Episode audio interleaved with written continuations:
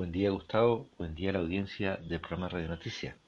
Hoy vamos a contarles sobre el reclutamiento espacial que está realizando Estados Unidos, con un video que comienza explicando la responsabilidad de los integrantes de la recientemente creada Fuerza Espacial USSF y termina con una frase que busca tocar la fibra de nuevos reclutas.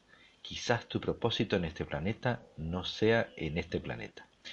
Así comienza la, fuerte eh, eh, propaganda de reclutamiento. Como antecedente el uso militar eh, espacial en los años 50 podemos contar que en el siglo XX eh, Werner von Braun y Willy Ley diseñaron una estación espacial circular con capacidad balística nuclear en órbita, pero se descartó porque la tecnología en el momento no lo hacía viable.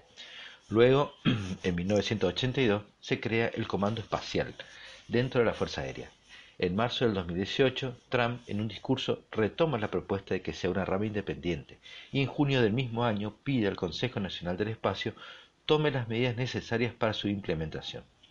Con la Directiva de Política Espacial el 19 de febrero del 2019, finalmente se oficializa la Fuerza Espacial.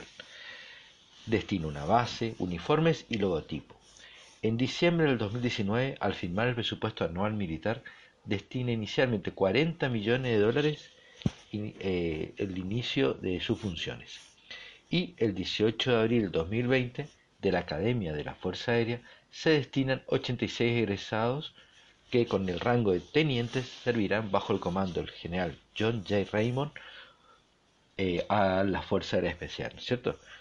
Pero el objetivo a largo plazo es tener la sexta rama de combate del país, con 16.000 personas con sus propios procedimientos independientes, rangos, premios y honores.